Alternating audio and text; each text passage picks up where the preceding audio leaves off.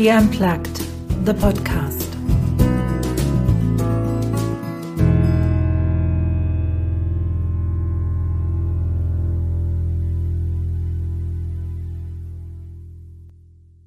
Hi, everybody, to another episode of my podcast, She Unplugged.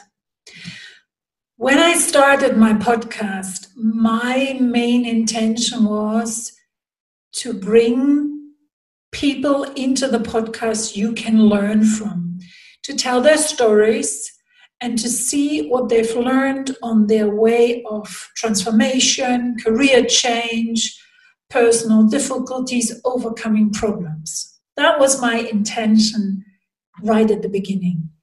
And that's my intention still today. And today I'm bringing somebody into my podcast who I hope and believe a lot of you can benefit from. Claire is a neurodiversity coach.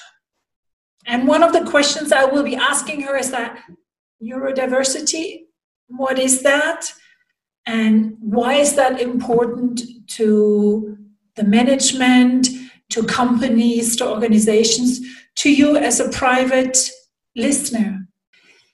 Claire says that her motivation to get involved with neurodiversity stems from her private situation of having two sons, she says, who have faced barriers to achieving their potential because they're atypically wired.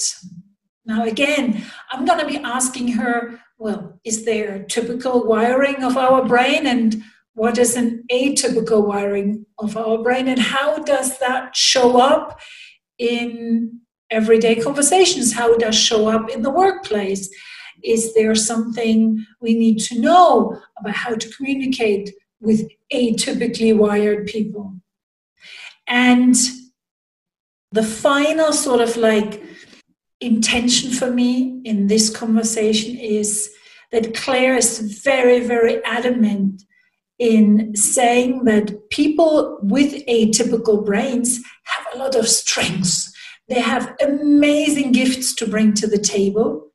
And I want to ask her how we can benefit from that.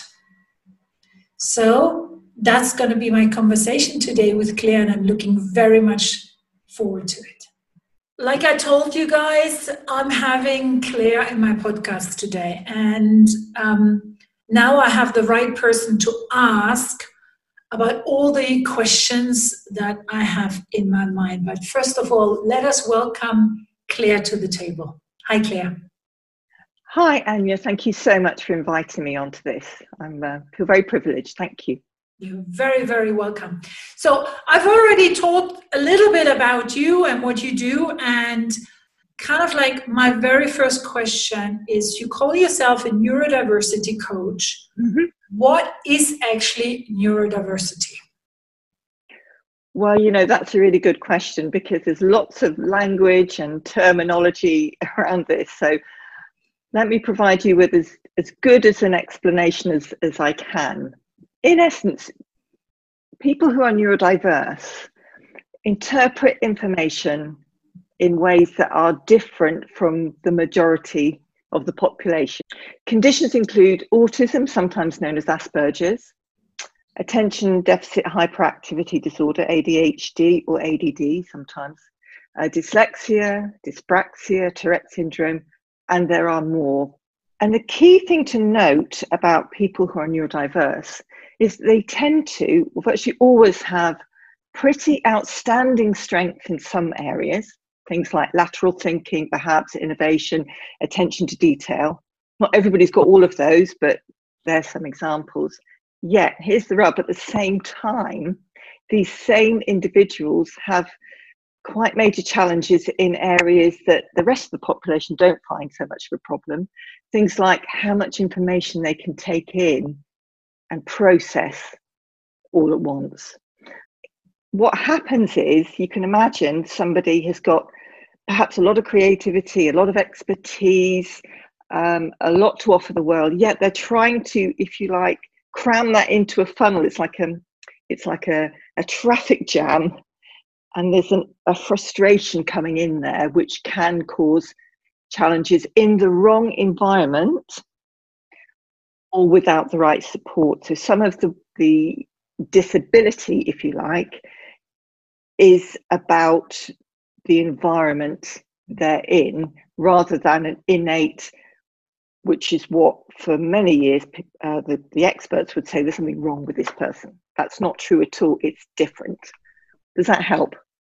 That helps. And I think uh, one of the last sentence I want to underline it's not that there's something wrong with that person. Correct. Something different about that person. Yes. now, I know from what you've given me in preparation of today's conversation that you have also sons who had difficulties. Can you share maybe one, two examples of where you and your family struggled with certain situations?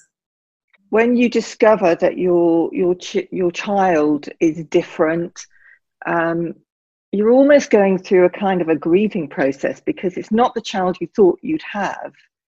I mean, eventually, what you understand is all the strengths there, but it's quite a hard transition to make. So, for example, I'll tell you about, and he won't mind, my middle lad, around about um, age 10, he was diagnosed eventually with Tourette syndrome. Honestly, we went round the houses with this. We thought he had some kind of allergy uh, and something to do with his throat because he kept coughing. Um, and t- Tourette syndrome is, a, is where you have involuntary uh, tics. They can be vocal or um, actually involve movement. Very rarely actually involve what the media think is prevalent, which is swearing. Uh, that's that is quite rare. Um, and the challenge is that you can um, suppress these tics for a while, but not forever. So there's a lot of stigma and under- misunderstanding. People think, oh, well, they're doing it on purpose. But that also affects how you process information in the brain. And to add to that, he, we then discovered he had attention deficit hyperactivity disorder. And then very recently, as an adult, he's had a diagnosis of autism or what would have been known as Asperger's, what people would have said was high functioning autism.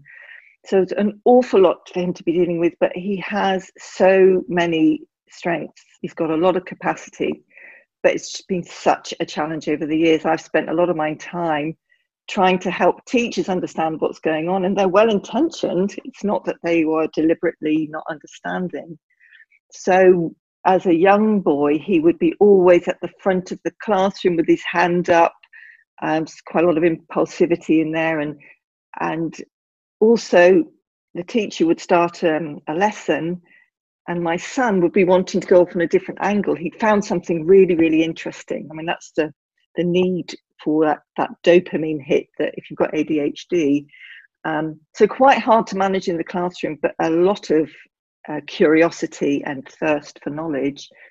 Uh, really hard to manage in the classroom. So he's had some real challenges, lots of bullying as well, despite the best efforts of the school, uh, because you know children and teenagers don't like the difference. They can be, feel threatened by it. He can hold his own much more now, but very challenging. Um, but wow, has he got abilities? I think that that's really good because it's those um, those examples that we can relate to.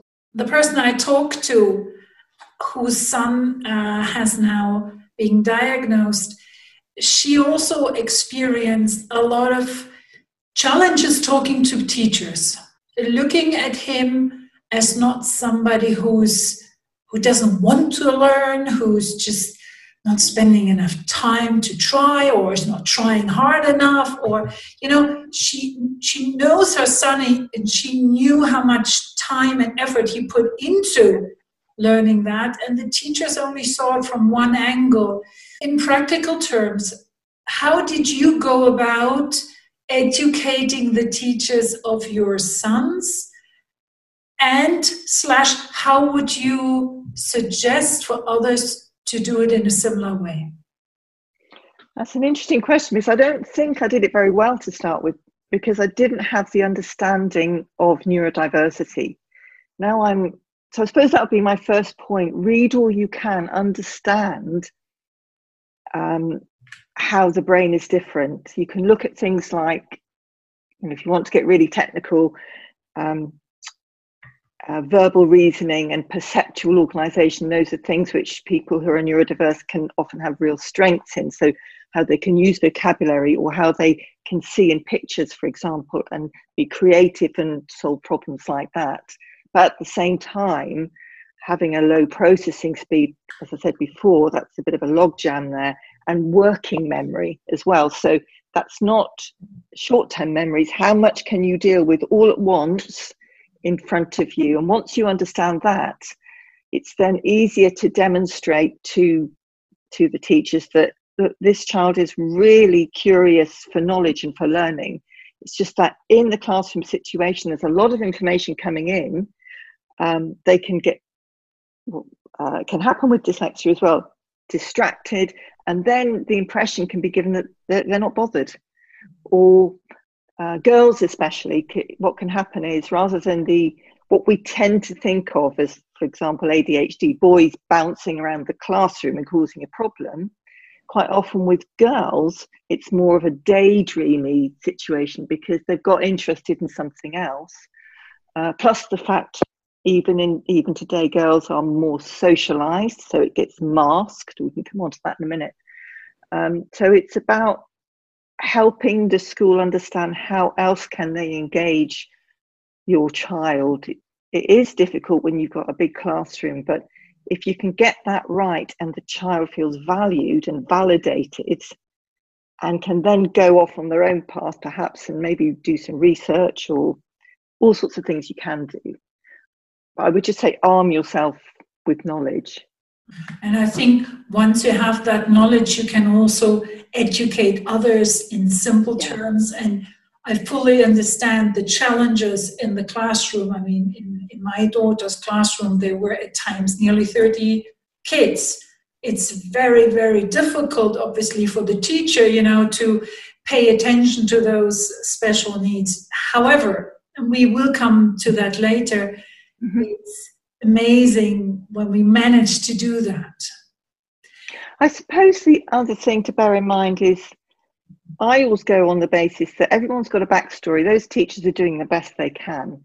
If you can genuinely, with good intention, demonstrate that you understand some of those pressures and what you're wanting to do is is help both your child and the teacher, that can make um, a big difference. Um, I mean, I've I have seen parents sort of go in like all guns blazing. Um, and I can understand why they're furious that their child isn't getting what they need, but it doesn't necessarily get you any further. I mean, in any kind of conflict or challenging situation, if you go in there barging, knowing it all, it usually just causes some confrontation. And what you actually want is communication. You want cooperation, you want to open the door for a maybe slightly different way or whatever solution finds itself then. I would just add also another thing that's come into my mind now is that ask the child if you if you're talking to the, sometimes we go over the child and and and don't um, investigate quite often or mostly people if you ask them the right questions even children know what would be best for them so for example uh, the son that I talked about, quite a hard time, especially with his Tourette's as a, as a teenager. And um, the teacher said, oh, well, he doesn't have to come into assembly then, because you can imagine how embarrassing it was for him if he had a, a, a cough. But you know what? He didn't want not to go into assembly. He didn't want not to be part of what was going on. So he made made that decision to to keep going. So it's very easy to assume we know. We don't usually or often.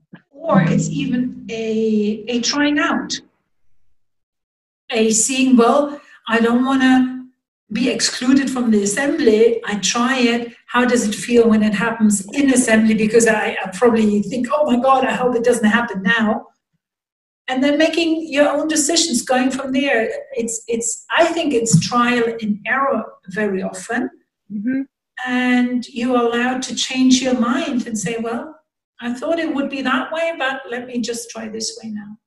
but the story of your of how you got involved in neurodiversity doesn't end with your son, does it now? Because you, you started on your own path. It was during, I mean, all three of my sons are neurodiverse, if you like, in some way. In some ways, um, there's, there's, Tourette's, there's uh, a bit of dyspraxia, a bit of dyslexia. Um, um, all of these I can provide later, actually, in a handout in terms of what, of, of what they mean. Um, but it was probably about ten years ago, and we were up in with the talking to a consultant um, up in London, and I was listening to some of these traits um, and some of the things um, that are typical, if you like, of, of, children and people who are neurodiverse. And I started thinking, well, hang on a minute. I've got half of those. And I asked a question, um, you know, are, is there any kind of genetics in this? Yes. and I said, do you think there's any kind of possibility? I've been thinking for a while now, maybe, that I am neurodiverse in any way. And they said, well, most likely, yes. so that got me thinking. Um, I did quite a lot of research. I then went to my my doctor. I mean, it'll work differently in different countries, but I had to go through my doctor, and I said, "Look, I'm sure this isn't true. I've done this research, but it, it won't apply to me, will it? But do you think I might have attention deficit hyperactivity disorder? Most likely, Oh, I said, right. So anyway, from that, then I got referred, um, and that was a whole other journey because finding um, a specialist, it's you need to be. It's no mean feat. It's a diagnosis with a psychiatrist. You can't just suddenly say, "I'm I'm this." finding a psychiatrist who understood how it might play out in women and girls was really quite hard. My research journey took me via the United States back to the UK again. Um, I approached one person and they sent me an old photocopied questionnaire designed for children. I thought, no, this isn't going to work. So I did some more research and found somebody absolutely fantastic who understood those nuances, as I kind of alluded to earlier. So that's how I ended up with my diagnosis well into my 50s, or about mid 50s.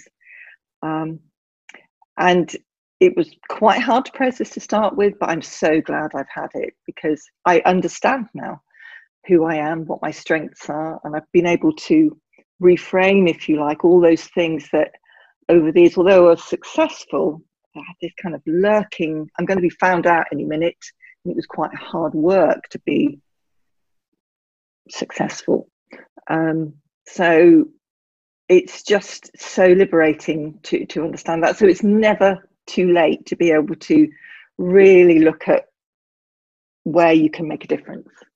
So it's really having to find a psychiatrist. It probably works differently in different countries, but certainly in the UK, a GP, uh, a general practitioner, won't be able to diagnose because it is specialist. There's lots of criteria you have to meet. So that's why it's quite interesting this debate about, oh, there's no such thing as ADHD, it's just bad parenting I've heard that quite a lot. It's just it's just absolutely not true. I'm not saying that perhaps sometimes children are diagnosed wrongly. I don't know, and I'm not saying that parents get it don't get it wrong sometimes, but it's much more complex than that. So mm-hmm. you need to get it looked at properly, especially if you're considering medication, which I did, and I am now on. I wasn't quite sure to start with, but it has made a big difference. So, yeah. First of all, find yourself somebody who can professionally diagnose it. If that's yeah. not a psychiatrist, but don't go. Um, look look around. That's I think what I usually say. When I talk about therapy or finding a coach, I always say it's rarely that I go into a shop, see a pair of trousers on, on, on display, and just buy them I would try them on, and very often I don't like them, so I put them back. And I find with a therapist, with a coach, it is vitally important that if you are not 100% sure about the person, keep looking around, keep asking friends. Um, I'm sure there are Facebook groups, there are, you know, there, there are lots. You're, you're right. Lots of internet sites. Yeah, exactly.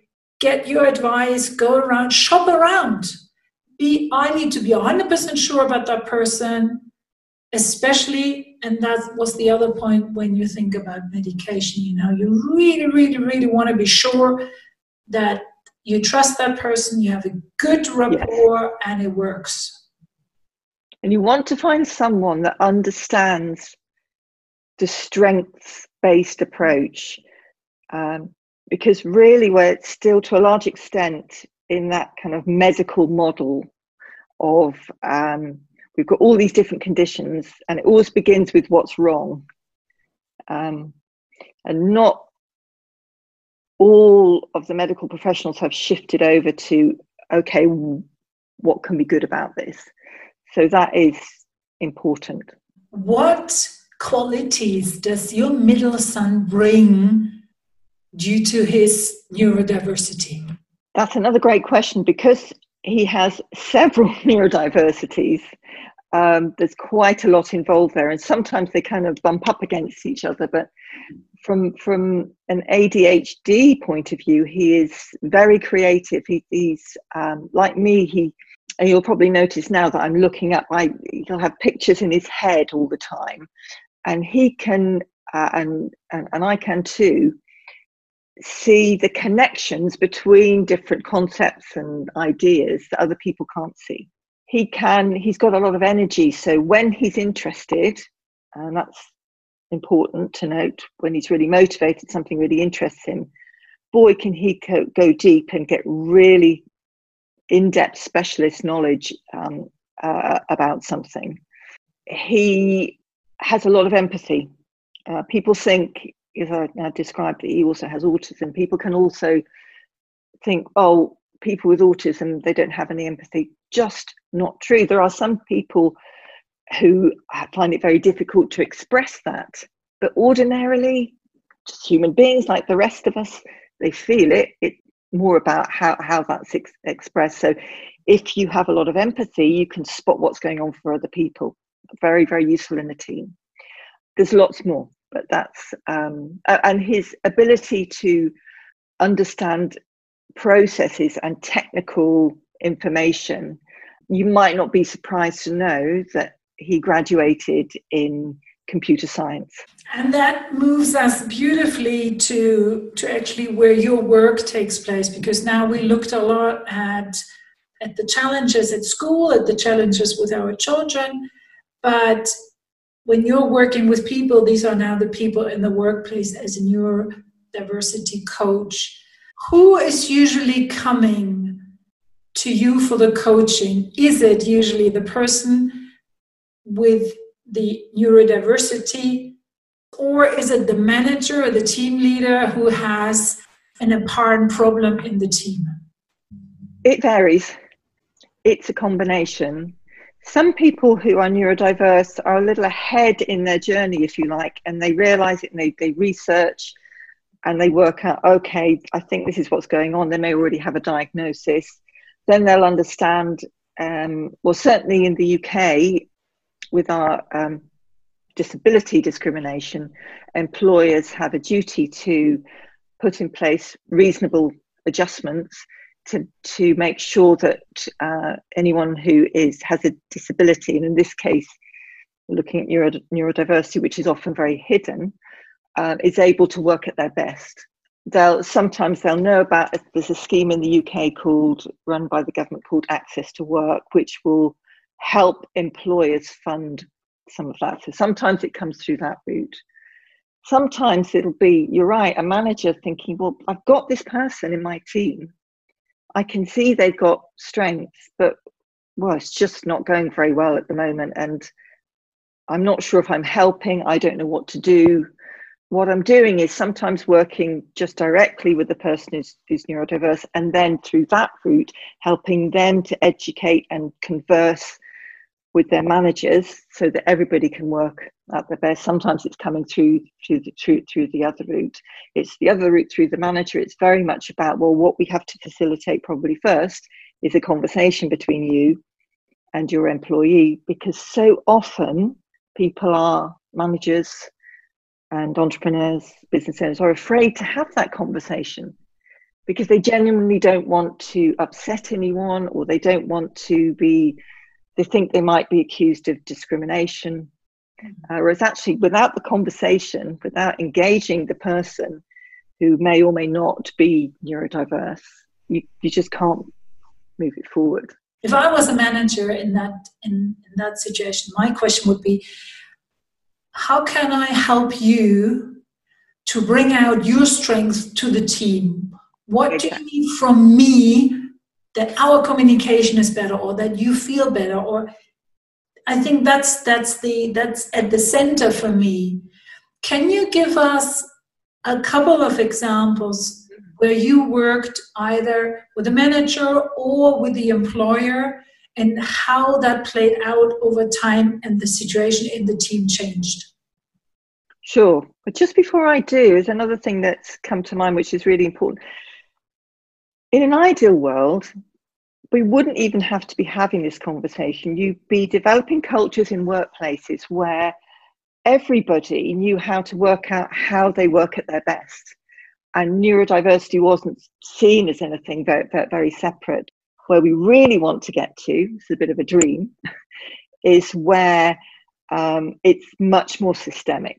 Absolutely anyone who's neurodiverse that I've worked with ha- comes from this base of having sometimes many, many years of believing that they're not good enough, believing that they're slow or lazy, or and even if they don't quite believe that, it's hard to unlearn some of that thinking because as children uh, and young adults, what what you do is you believe what people in authority tell you, and even if they haven't meant it like that, that's what ends up kind of sticking. So I'm going to give you an example. Um, I'm working with a senior nurse. She works with dementia patients, and her job is to try and keep them out of hospitals. Even more important at the moment, to keep them at home in their familiar uh, environments. She's recently had a diagnosis of autism. She's in her late 40s. And for her, knowledge is really, really important. She came to me saying, Well, my problem is I'm just too slow my manager's concerned that I'm spending too long doing my preparation. And she was also finding that when she had to go and visit a patient's house, she was stressed about finding the place and lots and lots, very overwhelmed all the time. Once we talked through and understood how the brain works in a bit more detail and, and what can happen with stress levels if you're overwhelmed and if you exacerbate that feeling that you can't do it. Kind of just it's like a vicious circle. It gets worse and worse and worse. Once she understood that and then also started to understand her autism we worked with a few models one one of which i called kind of forensic questioning. Let's really look at how you work and is it bad?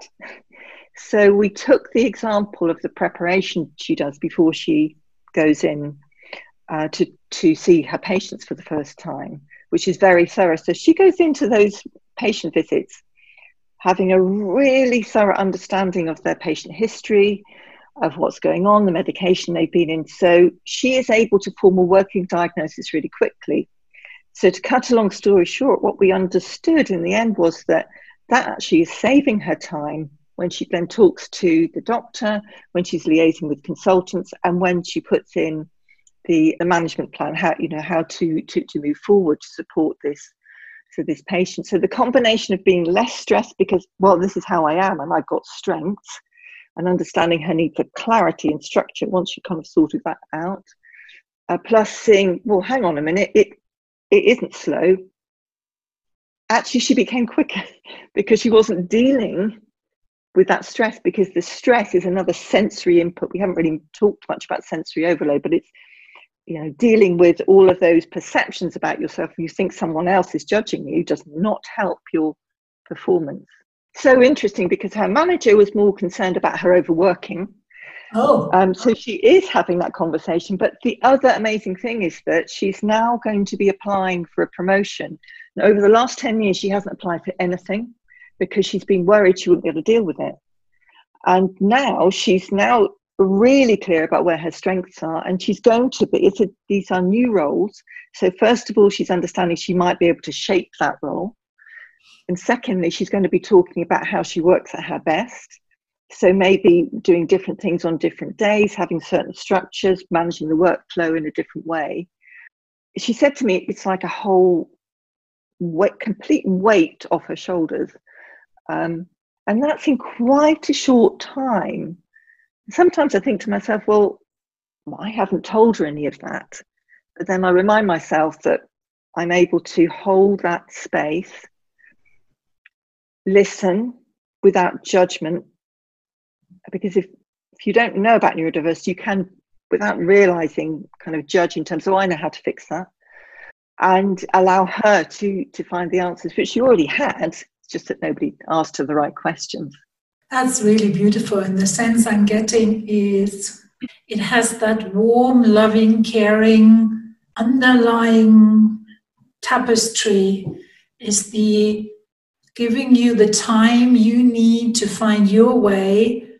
And you said it without any judgment from you as a coach. And that feels like, uh, I don't know how it felt for her, but imagining me coming to you having that conversation. It's just that weight of the shoulders. That's pretty much what she did. Like that because you see i know what it's like to be judged and people don't do it intentionally. How do you support how do you carry people who might be 40 50 60 and have been told all their lives there's something wrong with them and they can't do it. How do you get them from reframing their challenges into their superpowers? That's a good question because the longer you're carrying this, the harder it can be to to make that shift. And there's no good somebody like me just saying, "Well, hang on, didn't you know you've got superpowers?" it depends who they are. It really does depend on, on, that. Of um, un- unpacking it in real life. Let's really look at this. I mentioned that kind of forensic questioning model I looked at, and and using live examples what what's happening to them now to illustrate where those uh, where, where where those strengths are. And as you mentioned earlier on, there's a bit of even with children, it's the same with adults, a little bit of trial and error. Well, let's I'll try this strategy let's see what happens and observe. And sometimes just letting that um, settle. There's, there's a bit of a, uh, a tendency or pressure sometimes if you're coaching i'm sure you'll understand this to well let's get results really quickly. But sometimes you need to really roll with what isn't working to highlight what could be working instead. I never start with all well, well, what's not working, but depending on the person, you might need to uh, to to work with that.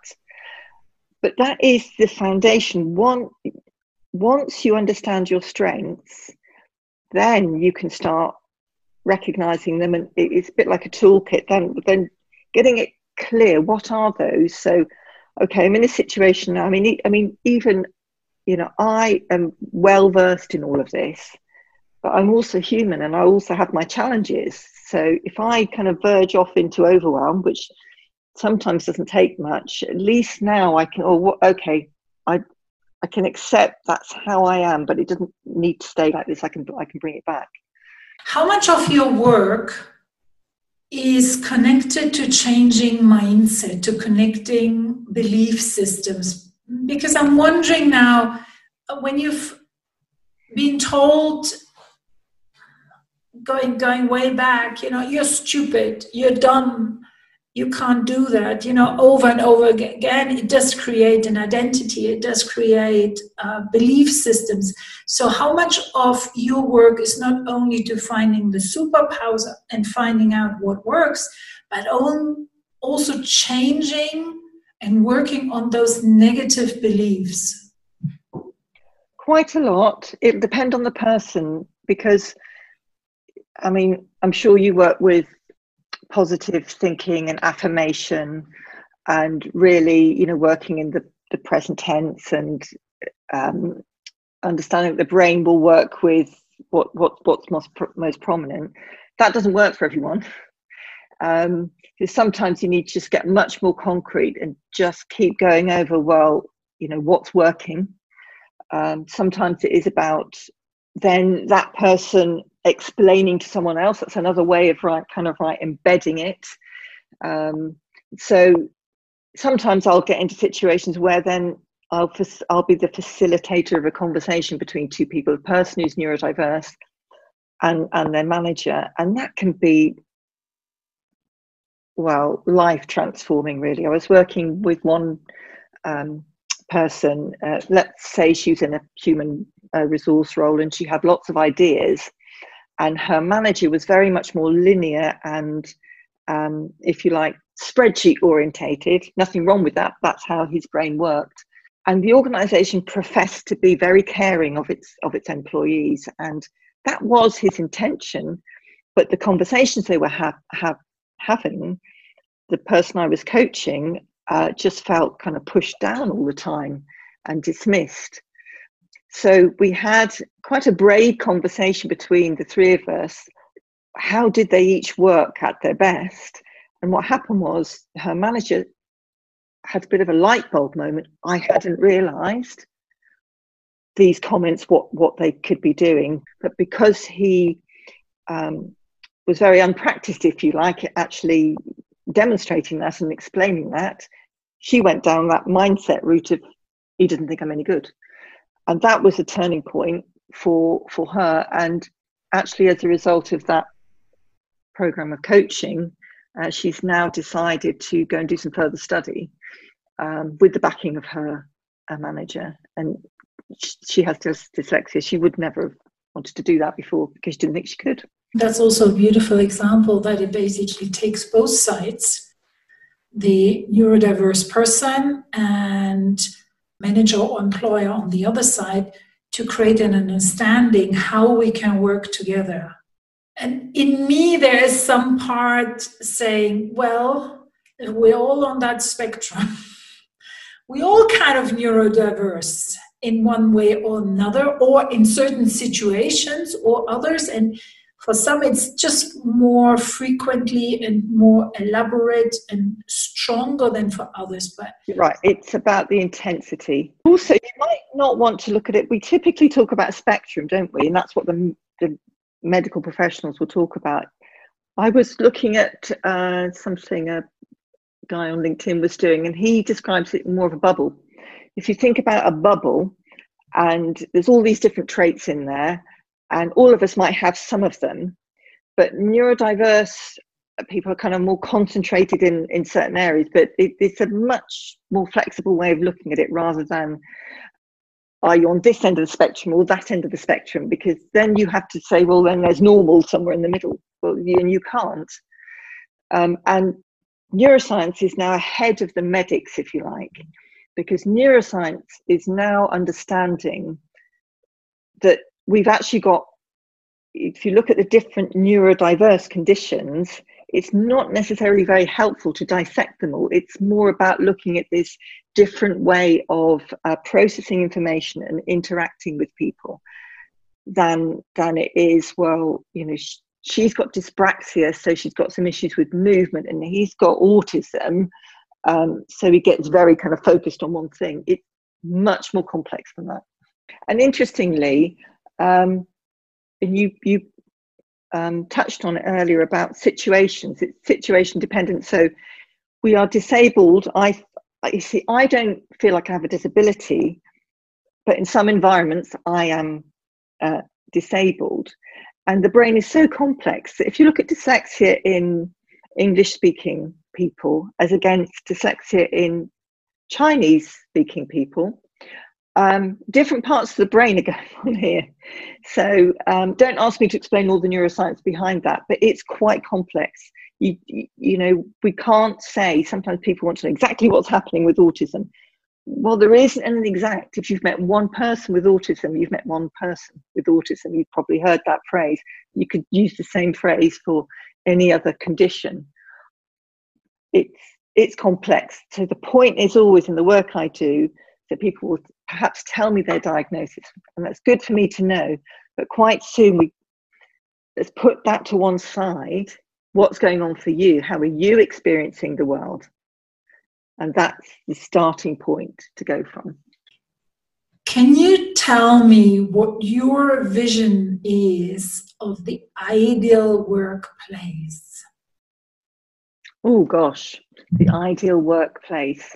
I think the ideal workplace where would be where anyone, no matter whether neurodiverse, neurotypical, is helped to understand how they work at their best. Now, and some typical examples might be, and it'll depend who you are, um, it's okay to put some noise cancelling headphones on without people think I'm thinking I'm being rude, because in this moment now, I, I just can't deal with all of this, so I need to concentrate, for example. It's okay for me to print something out rather than to try and absorb all that information on screen. And I get my highlight, highlighter out and uh, put different colors on something so I can categorize and understand something or, or, or I have, have a headboard, or it's okay for me to just do this kind of research because that's where I excel, or it's okay for me to be able to do a few things at once because that's how I'm most effective. You could go on forever. You have to take into uh, consideration what the company, what the organization is trying to achieve. But I mean, there is so much research now about how much more productive you are as a company if you embrace diversity. And we know that if you look at gender diversity, we, we, we know that if we look at ethnicity, um, because then you are responding to your whole you know, customer base as well. And if you all only have the same type of people and adhere to systems for those types of people, you're going to be missing out on a lot of creativity and a lot of new ideas and you know how to stay ahead of the competition. It's about art it's about having a conversation. So anyone in a workplace needs to be able to think they can have a conversation because actually i mean there is technology there's software there's all sorts of things like that. But generally reasonable adjustments aren't very costly if you have a conversation it's about how people do things if now somebody listens who knows or thinks they're neurodiverse, how would you advise them? How would you suggest that they start that conversation at the workplace? That's a tricky one because it depends on the workplace you're in. Uh, some people are very worried about disclosing mm-hmm. what their condition is because of the um, bias that, that, that, that, that there is. If you've got a manager that you think you can have a conversation with, I would say it's about look, I either do have this condition or I'm pretty sure I have. And from what I know and I've heard recently, that that's not necessarily a bad thing. Mm-hmm. Um, I've got lots of strengths. I'd like to be able, I'd like to be able to use them more effectively. And in order to do that, I think I'm going to need your help. Mm. That would be how I would do it if you're in the right place to do it. But I do understand. If, for example, when people are applying for jobs, um, you know, there's all this. Well, please let us know if you have a disability. Um, some people don't trust that because they've been, you know, it hasn't worked for, for, for them in the past. So we think we've got a long way to go as a society to make sure that people are able to disclose that because, as, as you mentioned, of the stigma mm-hmm. um, around it. But in an ideal world, it would be good if you could describe not your disability, but your superpowers. Mm-hmm. This, this is what I can bring to the company given the right environment. I don't think I've got the definitive answer to that. Um, and I do want to recognize that it's not necessarily that easy. But the more we can focus on the strengths collectively over time, the better it will be. One thing is maybe your manager isn't isn't um, open to the idea or you you have a feeling that he or she isn't open to the idea how about talking to a colleague? Yes. Uh, that, that's I think idea. is that learning building that muscle about talking about it. Uh, taking the I like that I like that analogy building that muscle because the more you explore it and the more you start to understand where your strengths are and the more you can articulate it and the less processing you have you're having to do that's another strategy you can use if you're neurodiverse and you've got a lot of information coming in start working out what you can you do in advance to create the right environment so that in the moment you don't have to process a lot mm-hmm. so that can be about rehearsing it can be about um, state management there's all sorts of things you can do to reduce the possibility of you getting overwhelmed mm-hmm. um, so that your strengths so they're free to to to emerge i suppose and and just one other thing is i mean it's taken me a long time to to be comfortable with this i always used to be really afraid of going on video because i was aware that i'm not a typical communicator so uh, i can talk a bit fast and i'm quite mobile uh, I mean, I don't know how apparent it's been today, but you've probably seen me kind of looking up and, and moving around. Whereas I know, you know, if you're properly trained, in eh, you you be able to sit very still and talk very kind of in an organized way. And I know that I, because I actually have a little bit Tourette's as well. Doesn't it doesn't impact my life, but so I know I blink sometimes, and now I'm blinking more because that's it's auto suggestible and all of these things in the past, I oh, people are going to think I'm really weird. I don't think that now. I'm just just me. So be confident in yourself. Yeah. You are who you are. You are enough. Yeah, because that's really a nice sentence. Be comfortable in, in who you are. And I think for people who bring something different to the table, being more honest and upfront because hiding away and trying to make everybody else feel comfortable nah if we want to come to get you very far hmm. yeah and if we want to come to your vision of the workplace well then we just have to bring all those things to the table and say well look this is me I know, and if I can't be authentic in this role, well, that would be really bad. It actually it reminds me of um, the poem by Marianne Williamson that was read out at Nelson Mandela's inauguration. And there's a line in there about um, who are we to um, withhold our strengths? That's not, those aren't the exact words, in the hope that other people won't be disturbed or something like that. I'll send it to you. It's, it's very inspiring. Uh, that's, if you like, shifting the emphasis. Um, especially for Brits, you know, we can be, oh no, I don't want to appear boastful, those kind of things. It's not about that at all. It's about, look, if the world needs what we can offer, we need to make that clear. Um, but you need, like you said earlier, you need to practice that and own it. Mm-hmm. And be just comfortable also with the people who aren't quite there yet to accept it. And yes, acceptance is really, really important you know but for that we need to be honest claire at the end of every podcast and whoever listened to any of the whole episode and i hope you have too there's my favorite question at the end and that is was there a question that you had hoped i would ask you and i didn't? Or was there something where you say well you know that is for me the most important thing. I would really like to underline that. In anticipation that people were thinking, oh, superpowers, I put together um, something which your listeners or your viewers uh, can have, and I'm, I think you're going to send that link. It's just a, um, a bit of a summary of um, what the medics define as these different conditions, what they then say are the kind of where they start off with the weaknesses, but actually the the the magic then, if you look at the third column there, is what might the superpowers be? It's just a starting point. You know, I'd like to spend a lot more time on it.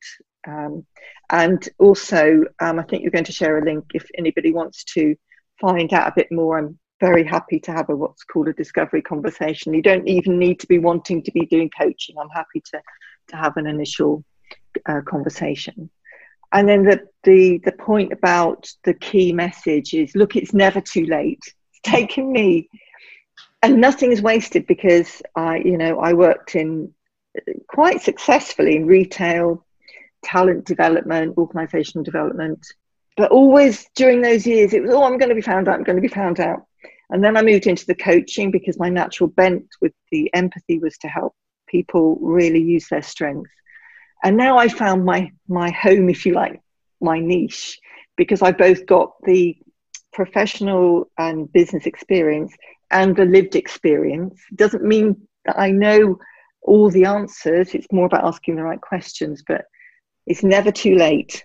Uh, I'm 61, I think. Yes, I'm 61, and um, I'm going to, and I'm. I don't want to give up working.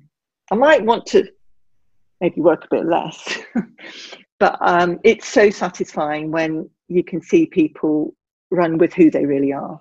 So mm-hmm. thank you for giving me the opportunity to share this. So Claire, thank you so much for taking the time.